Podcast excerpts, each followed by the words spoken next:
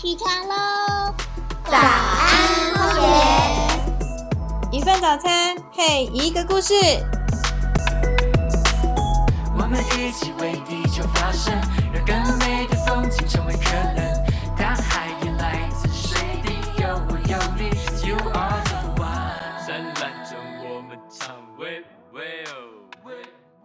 欢迎来到早安荒野，这是荒野保护协会制作的 Podcast，我是蓝鲸。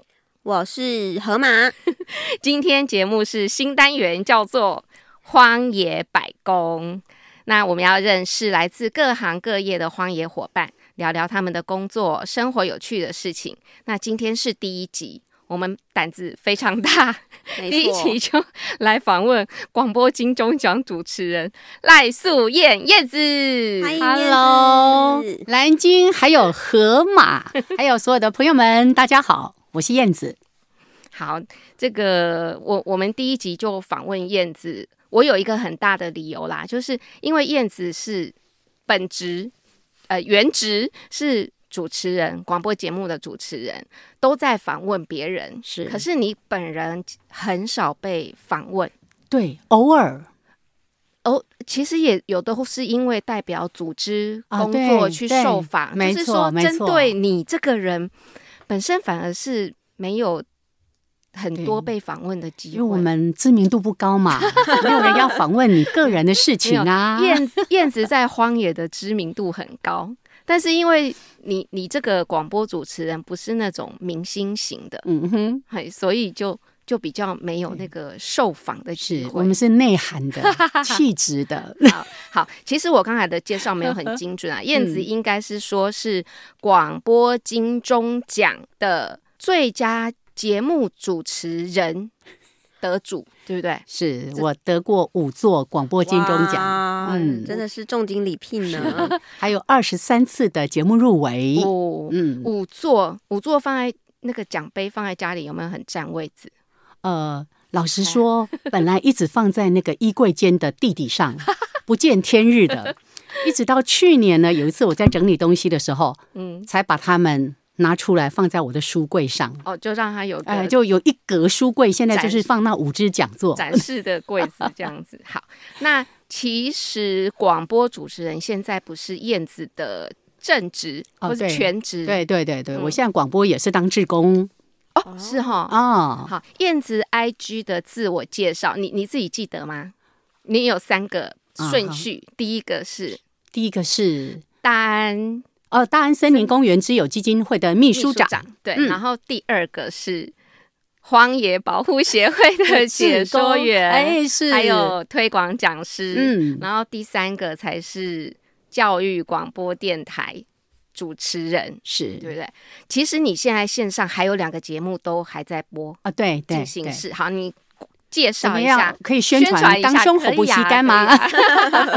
好，现在在每个礼拜二的上午十一点五分到十二点，呃，有一个节目是由我跟在台湾呢，呃，被有一种称号叫台湾生态界教父的杨平世老师，嗯嗯我们两个共同制作主持的叫《自然有意思》。嗯那这个节目主要就是在关心关于生态保育跟环境的一些问题。对，那另外一个节目是跟曾志朗曾老师一起合作的，他曾经担任我们的教育部部长对啊、也曾经担任过中研院的呃这个副院长。好，那现在当然还是我们的中研院的院士啊，叫做人人都是科学人。嗯，对，目前就剩这两个节目了。那这两个节目都是得过金钟奖的。啊，对对对，然后又又跟这么大咖的专，他们这个算业界的的老师，一个是院士嘛，嗯。然后一个杨杨老师又算是什么生态在生态界的大前辈。对对对对。对对。然后其实这几两个节目我都听过，嗯。都非常的活泼。然后像像那个自然有意思的话，还是走现场的、欸。啊，对对，我们几乎都上现场，嗯。除非杨老师有事情或者我有事情不能够上现场的时候，我们才会预录。嗯。嗯，所以讲那个呃自然教育，我们应该是定位在自然教育跟环境教育的内内容嘛。没错没错，就是很多关于生态保育，嗯甚至是一些农业，因为农业其实跟生态的关系是息息相关的，所以有一些关于农业的问题，我们也会关注。那另外可能有一些是比较议题性的啊，例如说有时候谈到光电啦，啊，谈那个像去年的早教啦等等的一些问题，我们也会放到节目里面来跟大家一起分享。嗯嗯，燕子，你知道，就是你你是从出社会就开始做广播人吗？我从呃 要怎么说呢？我从大学大三、大四就开始当广播人了。好，不过那个时候算不是那么专业。对，呃，我我做广播其实已经刚好满三十年了耶。哦所以教哎，不止耶！我八十年三月就进广播电台了。那三十哦二年了，那个河马已经在旁边一直偷笑，他说：“我都还不到三十岁呢，已经有人做广播做了三十年满啦。”三十二年啦。啊，不过中间有一段时间我请育婴假，刚好扣掉了。哦好啦这个算三十年就好了。所以你其实也算是经历了那个广播界，比如说呃商业电台开放前、嗯哼，开放后，是，然后又到这十年五年开始有 YouTube，然后哦 Podcast、是。这样子出来的这种，我们都广泛的算是这个传播或是广播的这个环境。是。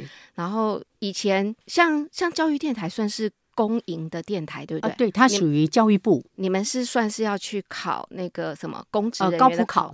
对，高普考的新闻行政人员之类的，好，或者新闻广播人员。然后嗯。进去，然后就要制制作制，节目。然后主持，完全自己来，哦，都自己来，嗯。嗯，就一一人搞定整哦个对。节目的气质、主持、录音、剪接什么的，都完全一个人搞定。对，对，就是那个校长兼撞钟的概念，嗯太厉害了，然后到现在，其实你看，每个人都可以出来当 podcast 或嗯哼是 YouTuber 是的这是种主持人。你你觉得哇，这样子跨了三十年广播的环境，其实它的那个演变，你们以前的训练到现在，好像人人都可以出来当主持人，嗯哼。这种差异，你觉得？呃，你如果说以 podcast，当然因为现在网络的关系，不管说哦、像 YouTube、YouTuber 哦，有这么多的人，他们就是变成一个自媒体。对可是毕竟在广播的线上的广播人，嗯他们是经过呃，这样说会不会？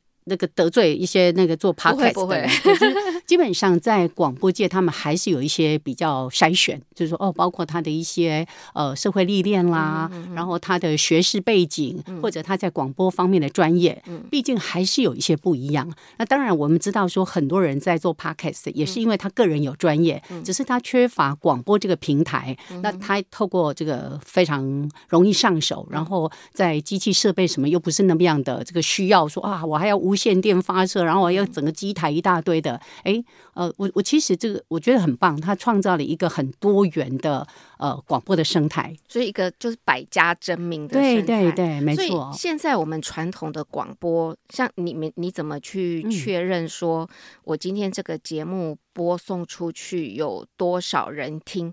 如果像 Podcast 或是 YouTuber，我们就可以直接看哦，看订订阅或者点。阅，对对对对。广播的话比较难，因为我们像以呃以我们教育电台来说，我们是全省联播，甚至国外都可以听得到。哦，那我们如果要做听众调查，事实上那是一个非常大的功夫，就是我们可能必须要去委委托一个调查公司来帮我们做节目的收听率调查。那现在其实基本上也不太做这个，因为一次花费太高，那竞争也太多了。那其实现在广播的音应方式，就是像我们电台大概从十几二十年前就已经。在节目，像我做现场节目，我节目一结束之后，这个节目就直接上网络了。大家就可以透过网络来收听，所以我们现在其实很多的听众都是透过网络点播。哦，像我刚才介绍说，我的节目都是在早上的十一点到十二点。哦，曾老师的节目是在礼拜四，跟杨老师的节目在礼拜二。那很多上班族或者是学生。他白天其实是没有办法收听的，除非他偷听，就变成薪水小偷 啊！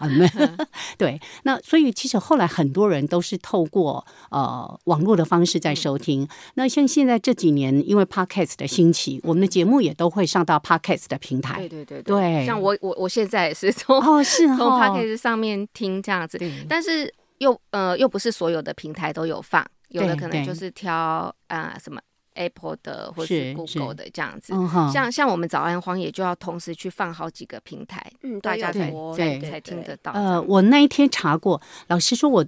呃，在这几天之前，我自己从来没有在 Podcast 听过自己的节目，啊。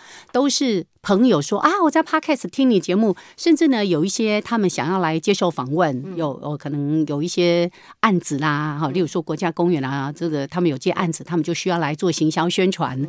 他也会跟你讲说，哎，我在 Podcast 听到你节目，觉得嗯跟我们这次的活动属性很接近，我是因为这样子才知道说，哦，原来节目有在 Podcast 播出。哦，是电台处理的，你啊，对对对，电台那边处理。同时，我我那天这样随便一搜，大概有五六个平台都有，对。好多哦。嗯，欢迎收听。好，所以所以其实我们以前就会觉得说，呃，好像呃传统的广播有一些没落了，嗯或是说比较没有那个比起 YouTube 的这些没有互动的效果。是但是这几年 Podcast 起来之后，等于又给了他一个新的机会，这样、没。错，没错。我还看到你有几集节目是现现场的，呃，那个是 YouTube 的转播吗？哦，呃，我们有时候还会这样玩儿，就是 你当然不可能每次，但是呢，有时候我们有一些比较特别的主题，我们会直接在脸书还有在 YouTube 上面也做现场的影像直播对，所以。做一次的节目，除了广播、网络、Podcast、YouTube，还有那个脸书，可以同时。那其实大家现在都在抢，呃，在抢的不是资源，抢的是那个收听的耳朵。就在抢关注，对，那个 audience，对，就想说，哇，真的是逼死人欸！然后七手八脚的，还要在上面看听众在回复问什么问题，哎然后又要放音乐，然后还要跟来宾访问，你就是要一心多用哎、哦。那个现在如果大家做 podcast，、当然因为已经都数位化了。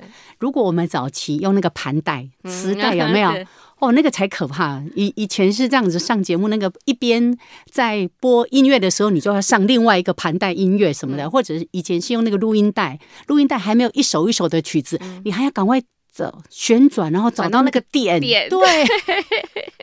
后来有的 CD 还可以选，哎，我要播第三首、第四首就好多了。嗯那现在整个数位化就是直接都在资料库里面。每一次上节目之前，我们就把音乐，哎，我我今天要谈什么主题，我就去挑呃跟今天的氛围比较接近的音乐，就一首一首把它拉过来，然后就方便多了。这个早期做广播实在是其实三十嗯年在那个所谓广播的这个技术的时间也不长，但是嗯就是因为这一段时间的那个进步，实在就是差别的很多。你要从录音带、CD，然后电电脑党，然后网络党，就就一路到现在，以琳根本就听，河马根本就听不懂这些东西。我想现在应该没有几个人在家里还有在用那个真的收音机听节目吧？应该很少吧？很现在大部分就是用网络或者是手机。对啊，对像像只有只有我妈，她还留着那种很老的对收音机，然后她就是一直放着那个声音，有一个背景音乐。那像我们现在都是用手机那个 A P P 听嘛，对对对啊，说这个，我就讲一个笑话。我们以前很多那个听众都非常的忠实。那他在家里，例如要做家事，嗯一下子要到厨房，一下子一下子要去阳台晒衣服啊嗯什么的，他就说呢，他家里同时摆了好几台收音机，嗯因为呢。他每到一个地方都要能够听得到节目的声音。啊，我我现在的方式就是戴蓝牙耳机。对，所以进步就是了。对，就做做家事，因为跑来跑去就可以听到这样子。啊哎、所以燕子，你有，因为我们不是那种艺人型的主持人，嗯，所以你有遇到过那种听一民众光是听到声音认出你来这种哦，事吗？很多啊，真的可以。呃，我的声音辨识度算是非常高的，嗯对对所以有时候，例如说我去教育部啦，或者是去某一些场合帮忙主持活动的时候，嗯哼哼后面就会有人跑来说。你是教育电台的燕子吗？因为我们说呃去当主持人的时候，其实我们不会在一开始特别介绍自己，因为我们只是代表那个单位来主持这个活动。那经常性的就会遇到有人来说：“你是教育电台的燕子吗？”我说：“嗯对，哦我听声音就知道是你了。”对，就对所以主持人这种声音的辨识度真的是非常的重要。，我跟你说，我们有好几个荒野的伙伴嗯都来跟我讲说，我妈妈都听你的节目。是 是说现在还啊是以现在前现在就是这几年而已。你是从以前就主持这种跟自然生态类有关的节目吗？呃，我以前早期其实比较做家庭教育嗯哦，我做家庭教育，而且都做带状的节目。呃，一天两个小时、三个小时、或者一个小时，就礼拜一到礼拜五。嗯那、有时候还呃早上的礼拜一到礼拜五，再加晚上的礼拜一到礼拜五。哦，对，这么多，哦，有时候那个节目量节目量是多到吓死人。就是我曾经做过礼拜一到礼拜五每天三个小时的现场。哇那你看我我一天三个小时的现场，我要有三个主题对，要准备好，然后在主题里面你也不可能只谈你要谈的主题，你还要再设计小单元。对，所以三个小时以后，我每一天就是光为了那三个小时，我这个小单元要讲什么，那个小单元要做什么，然后有一些还要先把它预录起来，所以会非常的忙碌。你比你比现在很多那 YouTuber、或是那个 Podcast 的主持人还累耶，他们现在都会有一个自己的 team 啊，是是工作室啊，对。这就是气质啊、剪接啊，都是不同的人这样子嗯。在负责。哇，你那个 loading 我我们都是好重，自己一个人从头到尾，好。你得过金钟奖嗯，主持人，那你有自己欣赏的主持人吗？我有欣赏的主持人吗？嗯哎呀，你怎么突然问我这个问题？其 实我欣赏的人很多啊，可是都是比较老一辈的，哦像之前楚云，嗯呃，李济准先生，呃，还有像我们电台有一个呃常勤分常姐啊，对，都属于美声型的吗？以前嗯传统好像都是走美声型。早期其实比较像你说的美声，嗯或者是那个整个咬字的清晰嗯度、圆润度，什么都是非常讲究的。可是以前你在听广播的时候，老实说，我们也没有太多的想法，就是嗯哎，听到他的声音，听到他放的音乐，讲的内容是你喜欢嗯的，所以可能都会是呃，对我来说都会是比较早期。当我是一个单纯的听众的时候，嗯那当我变成一个广播人的时候，我在听别人节目就开始挑毛病了。啊，哦，我就会说，哎，那个咱们一直在那嗯嗯嗯啊啊的啦，啊半天啊不出来，或者问一个问题问的不准确，让来宾没办法回答，我们就会用这样的角度在听。所以你要问我，如果以现在线上的我，我还比较难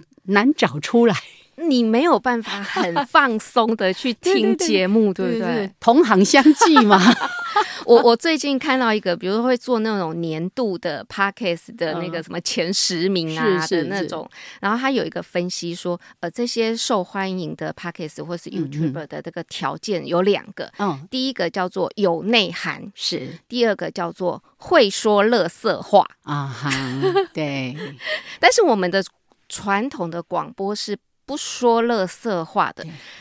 不过这个乐色话的定义是很有趣啦，就是说他可能是用一些嬉笑怒骂的方式来表达今天要讲的主题。对，但是比如说像我们教育电台这种嗯，正派经营，不是就是就是怎么讲，就是那种教育，我们是以内涵取胜的，可是，可是像自然有意思，你们还是会想办法把它讲的啊对有趣一点。是是，嗯其实以广播来说，我一直觉得它是一个很重要的陪伴的媒体。嗯嗯，对，呃，你像你在看电视，你是不至于正襟危坐，但是至少你眼睛是盯着那个电视的。对，可是对很多收听广播的人来说，它就是一个陪伴，嗯一个他跟这个社会的连接。对，呃，特别是有一些人很孤独。对哦哦，像我们有很多的听众朋友是视障的朋友，嗯那他跟外界的最好的连接其实就是广播。嗯那现在当然又多了 podcast 的这个媒体。嗯那呃，透过这个声音，你你传递的讯息，当然它不能够是知识量太大。嗯所以当我们在做广播。的访谈的时候，我们也会尽量在呃每一个主题设定，当然我们设定好我们要谈什么，但是在那个过程，我们不会一直在丢知识性的东西。我们有时候也会拉过来，会分享一下说啊，我曾经我的，例如说我们谈谈登山教育，我就会拉一点我自己去登山的一些经验哦、遇到的一些问题，或者我们在谈到一些环境议题的时候，我会把我看过或者感受过的东西，把它放到节目里面。那那个故事的分享，嗯。其实也是拉近你跟听众之间的距离。好、像我刚才提到说，我早期其实主要都在做跟家庭教育有关的主题。那为什么我想要做？是因为我开始我有了孩子，嗯，我有了孩子之后。那电台要我回去，其实我本来是在请育婴假的。他说：“哎、你提前回来，我们现在节目要整个重整。嗯哦，那那个时候我还在台北电台，所以我回去的时候我就想，那我要做什么样的节目？那我要做一个跟跟我的生活可以连接的，所以那个时候我就做了一个节目叫《Daddy 妈咪来聊天》哦哦。那这个节目应该也算是我在广播界开始呃慢慢闯出一点名号，然后有很多的听众来收听，因为有太多的父母他们不知道到底用什么样的方式跟孩子来对应是最好的。那甚至包括孩子的生理、心理发展，怎么说故事给孩子听。那家庭一定会有一些这个什么法律纠纷啊等等的问题，我们就把跟生活有关的各种问题，通通放在礼拜一到礼拜五，每天谈一个给你听然。后是现场。对，都是现场。我觉得现场节目的那种陪伴的感觉是。非常的重要，对。对不对？有时候就是说，哎，讲一下天气呀、嗯讲一下今天来的路上看到什么啊，你就会觉得说，哦，真的是那个，虽然是在我在这头，你在那头，但是就是一个很像你陪在身边的那种感觉。对，我觉得你你现场节目就是把这种陪伴感做的非常的明显。蓝鲸说这一点非常的重要。嗯我以前听众都会这样跟我开玩笑，他说：“连你打破家里一个玻璃壶，我都知道。细节都要讲对，因为我们会在生活里面，嗯就是因为都是现场，所以你不需要刻意去想象什么东西哎、我今天早上遇到什么事情？哎，我可能刚好在节目里面、那个话题是带到这个事情，我就会直接分享。嗯对我是很会把我的生活经验呃放到节目里面去跟听众分享的人。嗯那当然有另外一些节目主持人，他们会觉得广播就是广播，他个人的。生活对它是切开来的。那对我来说，呃，广播就跟我的生活是结合嗯。的。就像现在在做自然有意思，我们三不五时就要讲到荒野，对，一直在做置入性的行销。对，那杨老师时不时就提一下，哎，这个荒野的，帮忙打广告，没错，没错。对。觉，得效果其实蛮好的，对。然后其实我觉得很像我们小时候在上课的时候，其实最喜欢听老师讲一些五四三。对对就对，虽然虽然你会讲说觉得那个是很琐碎，然后跟课堂上或是这个主题不相关，嗯。但是我们总是会想要听到很多的细节，尤其是。他亲身的经验来做分享。嗯然后。像现场的节目，我就发现说，哎，燕子都还要随时很机灵的去去去救现场的反应，就有时候可能来宾可能讲讲了一些可能没有很符合，比如说我们电台的性质的话，好好然后你就要很机灵的去以丢，上不代表本台立场啊。你就要很机灵的反应，丢出一句话来救场，这样子。是是，我有发现像，啊好像前两个礼拜那个外来种那一集，是是哦，讲到那个，你可能知道我在说什么，对，嗯嗯嗯呃，有兴趣的听众可以去听，自然有意思。这边就不方便透露了。好 好好，但是我就我就觉得说，嗯，就是燕子她整个在 hold 那个现场，然后要兼顾那个活泼性，还有那个那种导教育导正对、嗯教育性的那个主轴就要抓得很清楚。是所以就要去其实，所以你可能就会觉得，可能现在的一些主持人的风格或是嗯技巧，我我看到有很多广播人去开那种 podcast 的训练班，没错，嗯，对，这个课程很多，收费很高。你没有时间去赚那个钱。对，我不要。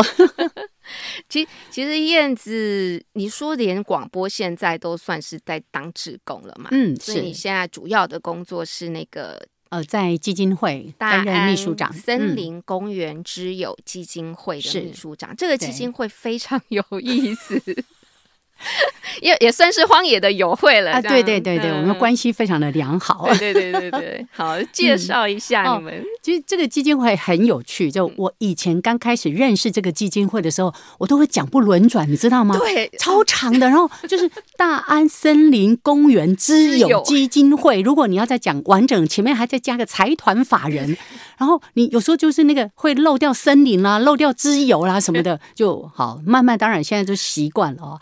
那当时这个基金会的成立，就是希望说，呃，来协助大安森林公园，呃，朝上。公园生态化，所以因为这一点也跟我们荒野一直在推公园生态化非常非常的理念切合，所以我们有很多的合作。对，那在呃过去就是反正大家对于公园的概念就是我去跑跑步，我去散步，我去休息，但是并没有把它当做是一个，它其实也是其他生物非常重要的栖息地。嗯，好像我们后来做萤火虫的富裕。那当我们开始做好萤火虫的整个栖地营造之后，哎，我们不仅富裕了萤火虫，很多的水生昆虫也会来，像蜻蜓，哇，那各种我们那边做的呃调查就有四十多种的蜻蜓跟栋梁。那当你把栖地维护好，这这个概念就跟荒野一直在讲，我们要做栖地的守护的概念是完全一样的。你让栖地呃保持的更生态、更健康。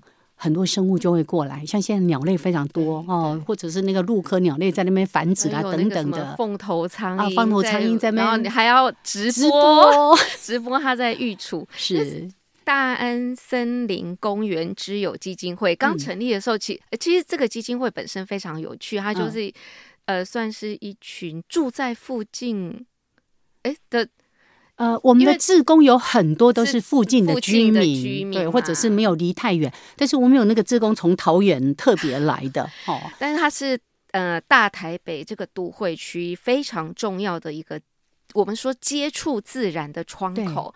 然后因为现在有基金会进来之后，有很多台大的老师啊，然后还有一些经费，就可以把很多实算是实验性质或是那种。富裕性质的地方，就以这里作为一个一个算基地吗？对，实验基地把它做起来，真的很好玩。其实跟其他的企业支持的基金会最不一样的是，我们这个基金会有一半以上，嗯，都是学者专家啊，哦，包括我们有来自台大昆虫系、呃植物系。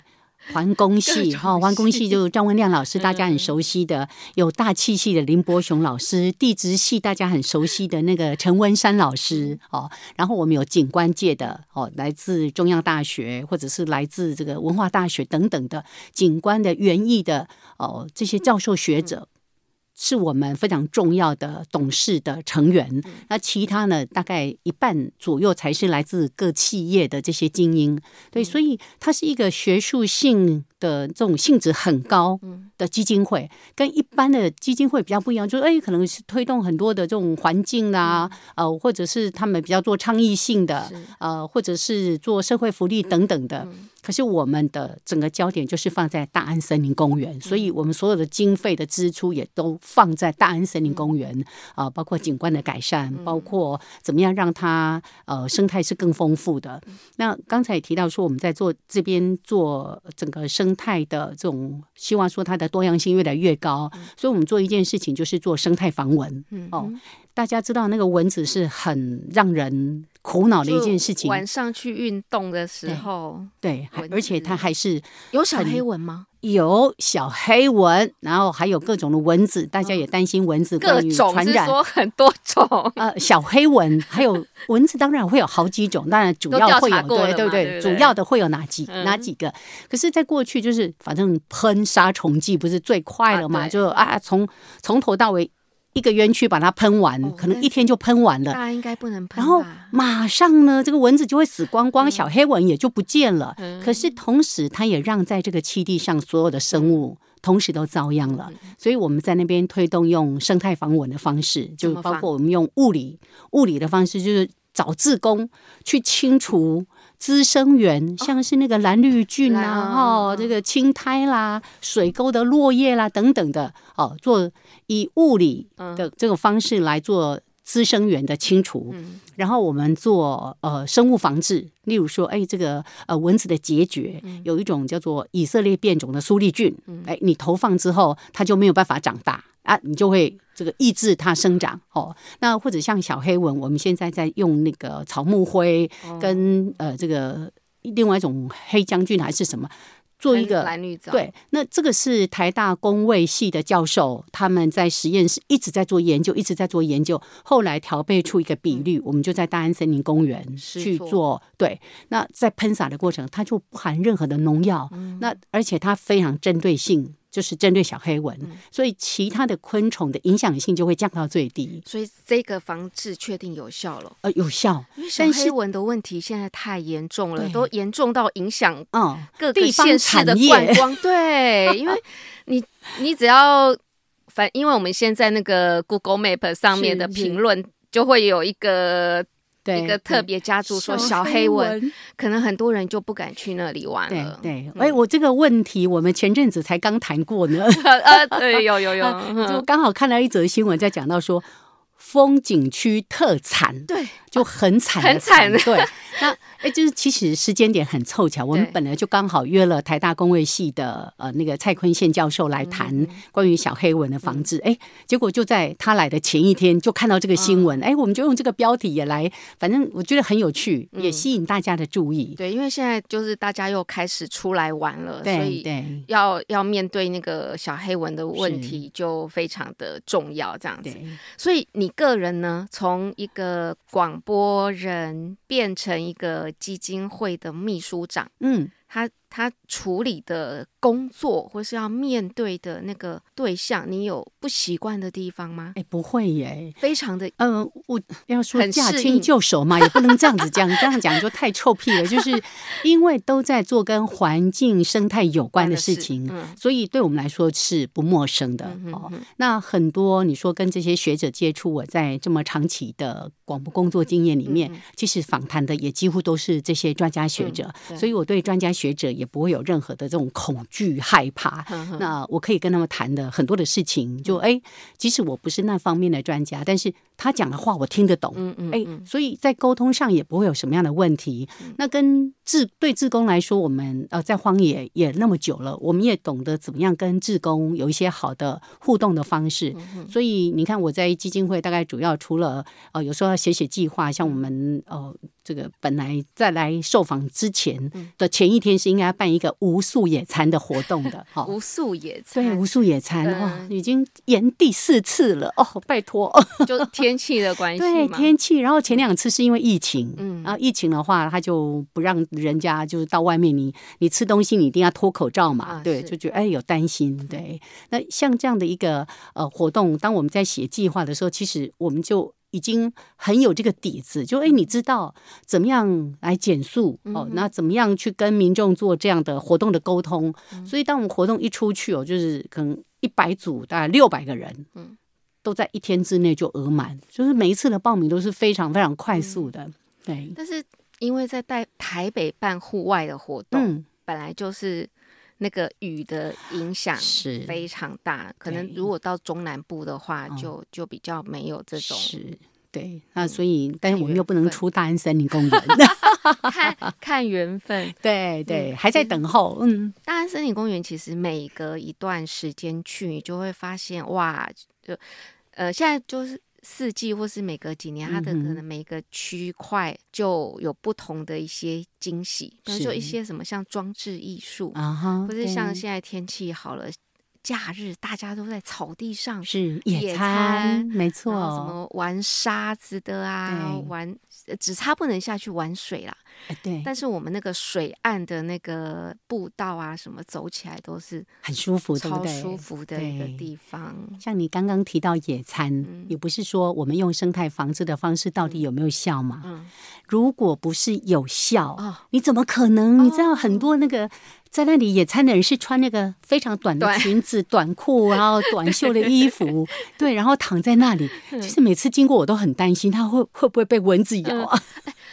也而且就是我我们以前想的野餐，就是可能是全家是爸爸妈妈带着小朋友去野餐，对不是哦。大安森林公园的野餐是一群年要拍轻人完美我就不想讲这个词好了，一群年轻人们，然后就是真的就很像那个网红拍照一样，就是拎着竹篮子啊，然后很美美的那个地垫啊，然后喝啤酒啊，这样子就非常舒服的一个一个情境，是，对那个场景这样子。对对。拼命守护着画面，采取行动，避免永远失去机会。我们一起为地球发声，让更美的风景成为可能。大海也来自水滴，有我有你，You are the one。灿烂中我们唱，喂喂